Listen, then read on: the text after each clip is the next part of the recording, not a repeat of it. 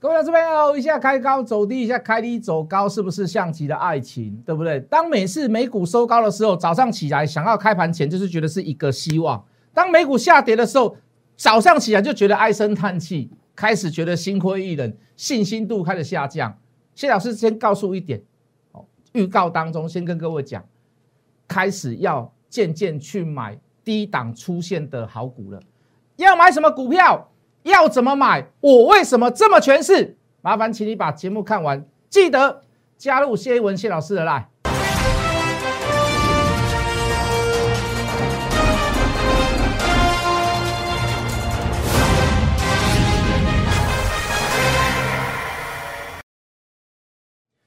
全国的观众，全国的投资朋友们，大家好，欢迎准时收看《决战筹码》。你好，我是谢一文。好的。哦，这个昨天晚上的美股哦，包含这个跌最深的这个纳斯达股票跟费城半导体股票都做一个所谓的反弹，也就是说，好，有如同我们所讲的，就是说你短线上你至少先要化解掉一些持续破底的危机在，好，当然还是把它视为反弹，好，先别它先不要把它视为就是说哦完全性的这个回升，我们还是先把它视为反弹，好，那中观很多的条件之下，包含美债的问题，你可以看到。只要站上一点六、一点六多，马上又被打回到一点五多。也就是说，市场上有大部分的人认为适度的通膨是一件好事。好，那呃，这个中芯国际、中共的这个、这个、这个中国、中国、中国的中华人民共和国的这个中芯国际，好，那真的你可以看到，事实上也没有所谓的付诸行动，就是说用用立法或者是用实际的这个把这个之前的法案推翻掉，说要去支持。呃，这个所谓的半导体设备再丢给他们，半导体订单、晶片订单再丢给他们，没有付诸实呃这个承诺，好，大概也就是口头上讲一讲，哦，所以我我认为，只要这个行情稍微拉回来，我们都可以试图去做接所谓的半导体股票，我还是看好持续半导体股票，好，我认为没有那么简单，好，当然你说缺水的问题当然是有点天意啦，但是我相信我相信台湾。这个这个在近几年来也遇过许多的缺水问题，那通常都是安然平安的度过哈，包含这个凿井、包含水车哦，应急的方式有很多，但是我不认为会影响到所谓的科技业太多，反倒是这个农渔牧业好，可能洗车业、游泳池业哦，我认为可能会影响比较大，民生民生所需啦，好，这个呃跟吃跟吃喝玩乐比较没有关系，就民生所需反而影响会比较大。哦，因为比较没有办法去做提早做准备的，就是我们这些所谓的这个小老百姓嘛。好，那对于科技业，我觉得都还好。就是说，有中观这么多问题之下，我认为半导体行业、半导体产业，哦，就低点来讲，哦，甚至于有翻红、有买讯之下，好，我认为都还可以做这个买进的这个动作。那再讲到回到大盘呐，好，就就我刚刚所讲的嘛，费半啊、纳斯达都有点止跌的这个状况。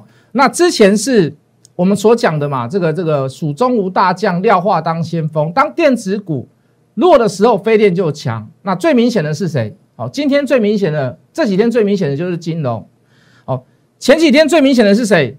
哦，这个船产、塑化，哦，对不对？哎，结果一发现，昨天这个这个沙特阿拉伯最最最最原最重要的这个出口是原油的这个港口，并没有所谓的破坏。哦，所以昨天的这个布兰特石油的这个价格又开始回跌到七十美金以下。好，但是但是但是船厂还有一个优势啊，就是所谓的这个殖利率啦。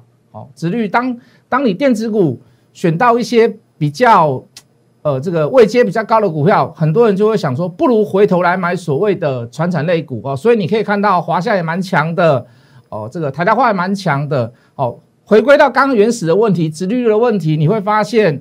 哦，这个金融股最近都有哦，都有所谓的实质买盘进场。当然，金融股最大的实质买盘就是来自于所谓的国家队，也有一些护护指数的这些作用。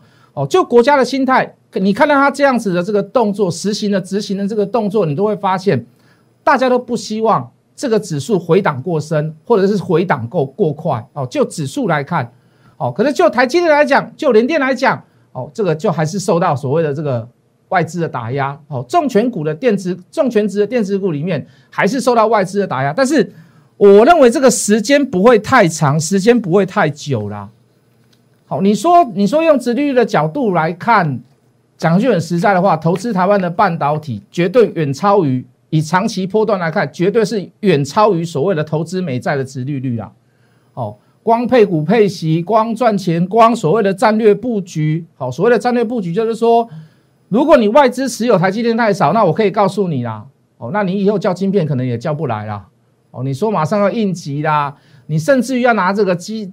拿着拿拿着鸡毛当令箭，你看我有台积电做我的八股浪，我的持股这么高，我晶片叫得来，所以我不要靠中国大陆嘛，对不对？我不要倚靠中国大陆嘛，对不对？下一个战场可能会在哪里？哦，听说中国大陆可能要调涨稀土价格啦。哦，如果这样继续报复下去，那我告诉各位，那半导体更稳，那晶片更稳，那台积电更稳。为什么？有来有往之下，大家都要逼迫对方低头。都要被迫，都要都要都要让对方怎么样？感觉到说我不能再硬下去了哦，那表示这个战才刚开始哦，还没打完，会延伸到哪里？我不敢讲啊哦，一会延伸那个有些是政治问题，然后用政治问题来想经济问题。我们凤梨也是一样嘛？你说凤梨真的有虫吗？哪个农产品没有虫？我们吃米有时候都会看到米虫，对不对？好，那你说虫最多的这个是？农作物的这个国家里面，那中国大陆那这不胜枚举了，那更不用讲了。不要说我们台，我们台湾的农产品算非常非常的好的了。好，有时候政治问题会影响到经济问题，那用经济的问题又回头来看到所谓的产业问题。有时候中美贸易战并不是一件坏事。好，我我我之前在电视上也讲，我说，呃，我对我的侄子侄女讲了，好好把握这台湾的黄金十年。为什么？因为中美贸易战之下，有很多的台商回流。好，愿意在台湾设厂投资，资金也回来了，技术也回来了，人才也回来了。好，这个时候你们去就业，我相信可以选到一个非常好的或者是理想的职业。好，不像我们哦，这个之前哦，这个这个就业比较稍微困难。为什么全部都外移了嘛？尤其是船产，你可以看到什么纺织业啦，做 AI 啦，哦，做几挂加工的啦，需要人力人力密集的啦，啊，全部都出去了。以前那个我小时候那个什么。男子那高雄那个男子加工区啊，那个多热闹！综合，以前有个什么，就是就是工业区的，那以前多热闹啊！中午上班热闹，中午热闹，下班热闹啊！半夜呃十一点十二十点十一点也热闹，为什么？因为以前那个以前那个工厂啊，还有分小夜班，还有分大夜班，都热闹，吃的也热闹哦，车子进进往往来来来去去进进出出，中午。吃饭的时候，那个人一人群要一出来，那个自助餐要排队。好，我们说以我们以前是这样啊，我们希望说未来除了产业转型之外，我希望台湾未来的产业能够像恢复到以前那样子。好，至少就业方面没有太大的问题。哈，我就跟我侄子侄女讲啊，我认为中美贸易战好，如果持续打下去或者持续恶化下去，哦，我认为对台湾是一件好事。好，当然了，这是我个人。哦，我台湾狼嘛，我一定要支持一下这个台湾的产业嘛，我一定要支持一下台湾的老板，我一定要支持台湾的台湾的这个楼钢嘛，对不对？好，那所以不用大环境之下，我认为还没有这么快。你真的要反转，没有这么快，你不需要有这么样的这么样子的担心的这个作用。好，那就筹码来看，有一个小小的隐忧在了，就台币现在目前好像开始怎么样，开始变弱了。当然，有人解读的说外资逃跑，好，有一些所谓的被动型基金，或者是说，呃，就这个呃，利率的关系跑去到美债，好，或者是呃，向外资开始卖股票，就是因为向向外窜逃。那我研究的结果是，真的是前一阵子太热了，好，前一阵子包括这近两年来，外资只有会进入，没有会进出了，对不对？你说美债殖利率的影响下，有没有部分外资没有窜逃啦？就是会回到原来的美国去？你认为有没有？我认为是有啦。可是各位，你不要忘记一件事，你不要忘记一件事。就我刚才的那个架构下，如果中美贸易战持续的续打下去，或者是甚至于是恶化下去，我告诉各位，还有一件很可怕的事，还有一件很可怕的事，在大陆地区投资的台商。台资、台干会蜂拥回台，为什么？因为我在大陆做生意，我需要怎么样？我需要便宜的劳工，现在劳工也不便宜了。好，我需要庞大的土地，甚至于没有一些所谓的环保意识的那个国家在那边，因为我做 PCB，我做纺织，我做鞋子，一定会有一些污染。可是环保意识也抬头了，价格人力的价格也上升了，环保的意识也抬头了。再来，我在中国大陆制造的东西，我销去美国，我有最优惠国的待遇。可是美国现在要片面调涨关税嘛？好，那什么时候会轮到我的产业？我不知道啊。可是就长期来看是这样，所以我要怎么办？我要怎么办？有部分的资资金一定会移去什么越南呐？哦，这个缅甸可能比较不敢去了。缅甸听说现在的军警在 在打民众。哦哦，这个柬埔寨啦，哦，甚至于是东南亚的泰国国家，有部分的资金会移过去。可是各位，大部分的台商本来就在那边有自产，或者是工厂，哦哦，或者是有有所谓的技术生产线在上面，劳力密集的这个技术生产线在里面。他会不会过分的投资在那上面？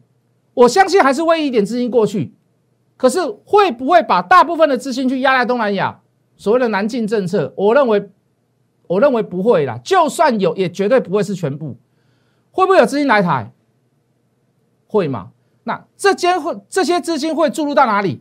如果注入到产业，产业会好，产业会好，公司会好。讲实话，台湾的经济 GDP 贸易也都会好。失业率也真的话会降低，年轻人会有机会，会有希望，有部分的钱会来到所谓的房地产，好，所以你可以到房地产最近开始在极力的打房，为什么？就怕怕那些游资进来去扰乱到市场上的这个机制，因为年轻人现在很多买不起房子。我讲句很实在的话，我们都不一定买得起了啦，我们买得起都不会是那种我们理想的房子，我们可能还要去买中古屋啦。讲句很实在的话啦，好的地段我们要去买中古屋啦，甚至我们买的平数不会很大啦。好，那可是那些年轻人刚出社会，那更可怜。哦，也顺便在做做一个所谓的房地产的这个价格波动的遏制。哦，所以你看现在会把这个奢侈税提啊，抱歉不是，呃，房地合一税两税合一提高，甚至于把门槛降低。好，那有没有部分的资金会来到什么？台湾的股票市场，或者是资本市场？我认为还是会嘛。我认为还是会啊。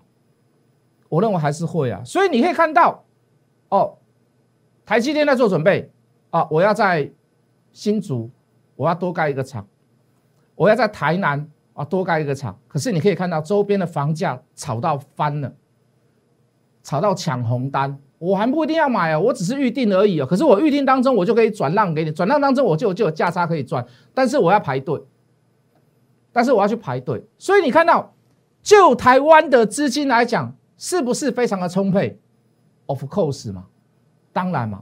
所以比照之下，我刚刚所讲的台币在怎么样？台币在贬值，外资有没有进汇出？有没有有没有些许的汇出？有，不可否认，被动型的啦，或者是只希望赚价差，汇差到了，他认为现在要反转了，刚好美债又有机会，他转回去美国投资，有没有这样的资金流出？有。可是大家不要忘记了，中美贸易战之下持续的。持续的你来我往攻防，甚至是继续恶化下去，很多的台商会回来。刚只有讲到钱哦，还有一个很重要的重点，台干，台干，台干是一定是中流砥柱吗？不一定啊。可是各位，每一个去在大陆的台干，第一个都会有所谓的些许性的国际观。好，大陆他们人怎么带，怎么起来的，怎么样，怎么样？这个台干台干的回来，会不会成为我们台湾科技业、技术业、生产业产业面的中流砥柱？我认为会。哦，这个很重要。借由国外的经验，回到台湾来，帮助台湾的产业，帮助台湾的产业，尤其是在中国大陆里面，他们的那个口袋名单啊，客户名单里面是很多是我们销售不出去的国家。哦，可能私相收受啊，或者是说，同样都是所谓的共产国家。哦，甚至于一定要经过中国大陆再转出口，再加工，再转出口，再转到世界各国，会不会有这样的人才进来抬干？我认为也会。所以各位，就整个国际面来讲，就整个产业面来讲，我认为升级的机会很大。好，可是就股市不一定呐。好，你当然还我我跟你说要中观很多很多的地方嘛。好，但是这是我的想法，这是我的解读。这是我的想法，这是我以以大波段来看，我也怎我也这么样去跟我的侄子侄女讲，好机会，对，不要放弃这个可能是未来的黄金十年十五年，好，不要去放弃这样的。但是这是我的想法，好，可是我分析给各位听，可能就股票市场呢，某一点嘛，你说到现在已经止稳了吗？来，我们看一下，稍微有止稳了，可是还是一样像极了爱情嘛？为什么一下开高走低，一下开低走高？对不对？摸不着头绪呀！老师到底要做多还做空？对吧？老师你说的不要去做空是对的吗？老师你说的不要去追高那是对的吗？老师你说的不要空手是对的吗？保持在下下杀的过程当中去买一些所谓的好公司、好股票，去建立一些所谓的基本持股，老师是对的吗？你一定会怀疑，对不对？你就大盘来看，就大盘来看来看，各位老师有快了。记不记得就大盘来看，谢老师教各位看两个两个比较比较关键的东西，电子股的成交比重至少要回到最少最好最好要回到六十趴以下。我们可以看到今天三月十号了，三月八号成交比重大概是六十二趴，大概是六十二趴，到今天为止大概也是在六十二趴六十三趴。好，我没有办法去苛求说你一定要回到六成以下。可是这个意识到了没？这个意识到了没？电子股的成交比重，电子股的成交比重占大盘大概就是六十二趴、六十三趴。三月八号总体成交量两千八百二十二亿，今天只有来到两千六百亿，有朝着我们的目标去走了哈，有朝着我们的想法，有朝着我们的讲法去走了哈。所以说呢，我给各位下一个结论。我认为部分的电子股跌够了，差不多了，要往上。那遇到这样的情形，我刚所讲的嘛，不管是慢慢走，还是快快走，还是碎步走，还是慢跑走，还是还是早就已经做行动的，走得很快的，至少那个方向性是对的。如果方向性是不对的，量持续的占大盘，电子股占大盘的比重没有降。渐渐的落下来，哦，呃，这个大盘的成交比重没有落在两千五到三千三千亿之间，尽量多添一点。如果没有朝着这个方向走，我今天讲句很实在的话，你要走快，你要走慢都没有用。好，可是有朝着这个我们的这个方向走嘛，而且是渐步的往上走嘛，好，或者是交叉的、交错的往前，照我们的想法去走，我认为。部分的电子股回档已经够深，而且已经到达买点，那怎么办？怎么办？我刚讲的是我大胆假设的东西，对不对？没有一定嘛。那这时候我怎么做？我没有绝对性的把握，我没有，我甚至于没有百分之八十五以上的把握。我要怎么做？我要怎么做？我逢低我就要建立基本的，来听好哦，基本的。平均价格持股，就好股票里面，就好公司里面有持续性的。好，比如说我们之前介绍五 G，对不对？我们五 G，五 G 包括很多嘛，有有有有所谓的呃伺服器，有所谓的基地台，有属有属于所所谓的硬体这个天线。那最重要的重点在于哪里？基础建设，基础建设，基础建设不只是台湾，不只是中国大陆。是 global，是全球，全球的基础建设，在今年势必要走到五 G，或者是甚至于到今年第三季、第四季才会大好，才会有那种显现的效果出现之前，前置作业就是基础建设嘛，光纤网络，对不对？好，这个伺服器接头，对不对？好，或甚至于是一些所谓的光通讯的一些所谓的呃。周边的设备的连接是连接的那个已经很久没有动的，哎，挑起来。那我们讲好了，好，比如说三二三四的光环，我们把它称为什么小天使嘛，记得吧？对不对？哎，你买到有有出买点，我有介绍，来你看盘多少天？哦，当然你说这个近期的大盘的行情也不是那么的好啦。那很多股票就是这样子，你介绍完了以后，它就不拉。他就不动，哦，我为什么我为什么让你在交上，对吧？我为我为什么让你在车上？我一定想尽办法的把你赶下车，为什么？你的持有数可能太太多，我的持有数我认为还不够。你已经是成为我在路上未来上涨之后的负担，我一定把你踹下车，能踹多大力我就给你踹多大力，踹到变绿棒。可是各位，主力没有气手，法人怎么样？看到你卖的差不多了，拉一根上来，小天使。可是各位，这种公司这样子的产业，五 G 产业，光通讯族群，它值不值得等待？值得等待呀。它绝对值得等待，它不会不让你不值得等待，对不对？你你第一季不动，你第二季不动，第三季不动，第四季你要不要动？你好没关系，老师啊，我就我吼死守四行仓库，我就是用四 G 的，对，别人在用卫星电话，我就喜欢用拐拐，哎，拐拐你听得懂吗？当兵的一个通讯器材还要插电池，对不对？啊，天线要拉得很高，老师啊，我就是哦，我就是我就是现在还是用无线电。我就是不要用二 G、三 G、四 G、五 G，五 G 出来我还用无线电，阿里挖不挖懂？好，有些东西是有些东西是必走的。那当然，你说光通讯族群为什么它可以压成这样子？最重要的地方在于哪里？最重要的地方在于哪里？很多的光通讯题材，很多的光通讯设备，它提供谁？它提供谁？它提供华为啦，所以在中美贸易战之下，它也是也是一个稍微间接性的受害者。我不期望说能够在制裁华为上面放呃这个这个这个放松，我我不敢这么奢求。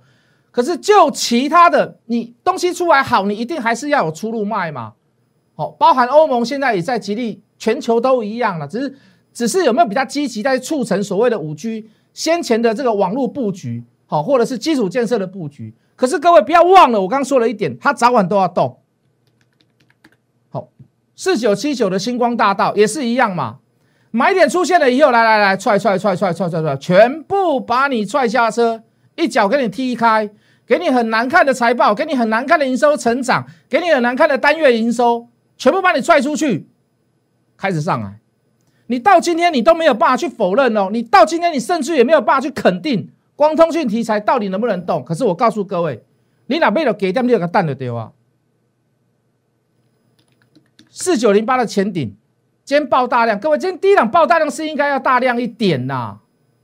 讲句很实在的话，可是你就所有的财报来讲，我告诉你这一档最漂亮！这档叫做什么？叫做波叶波罗蜜嘛，叫做波叶波罗蜜嘛。好，在某一些我认为必定要布局的一些公司或者是产业当中。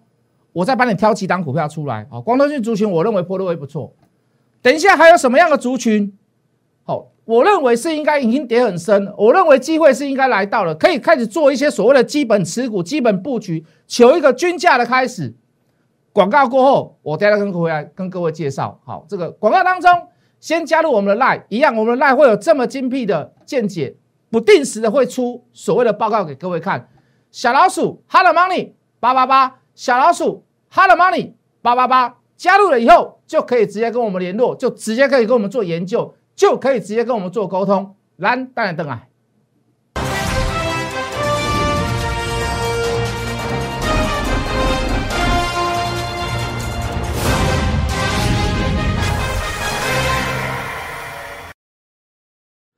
欢迎回来，还有很多股票要介绍。除了光通讯族群里面，我们刚刚所讲的，我认为波叶波罗蜜就去年的财报跟营收跟毛利率来讲还算不错。所以就所有的光通讯族群里面，除了小天使啦、星光大道啦，哦，这个这个这个前门的大顶以外，我认为波叶波罗蜜也还不错啦。好，这个是我比较看好的这个五 G 族群。当然，五 G 不只是只有光通讯族群呢，还有一个是谁？好，叫做散热啦。散热的部分，我们最推崇是谁？一拳超人呐！一拳超人，大家知不知道？哦，当然它股价很牛啦，可是它短线上很活泼啊！你会发现它的聚集密集度非常非常的高。还有什么？还有我要让你很精彩哦！这个有大哥做靠山，台积电做靠山，回档修正，台积电休息，它也休息，那边惊啦，差不多时间了，差不多要呃，这个价格也差不多了，上下盘整的时间也不够磨人了，开始要动了。好，穿红衣做捷运也是一样哦。哦，这个产业那我更看好，对不对？这个产业我更看好，对不对？散热族群里面，好，这个也跟华为有关系啦啊，这个买点出现也是横向整理，什么时候要喷不知道啦。好，有很多来镜头照，有很多像这样子的公司，我开始要积极的去求均价，也就是说我要开始求布局。节目的最后，记得加入谢一文谢老师的 line 小老鼠 Hello Money 八八八，明天见。立即拨打我们的专线零八零零六六八零八五零八零零六六八零八五摩尔证券投顾谢义文分析师。本公司经主管机关核准之营业执照字号一零九金管投顾新字第零三零号。新贵股票登录条件较上市贵股票宽松，且无每日涨跌幅限制。投资人应审慎评估是否适合投资。本公司与所推介分析之个别有价证券无不当之财务利益关系。本节目资料仅供参考，投资人应独立判断、审慎评估并自负投资风险。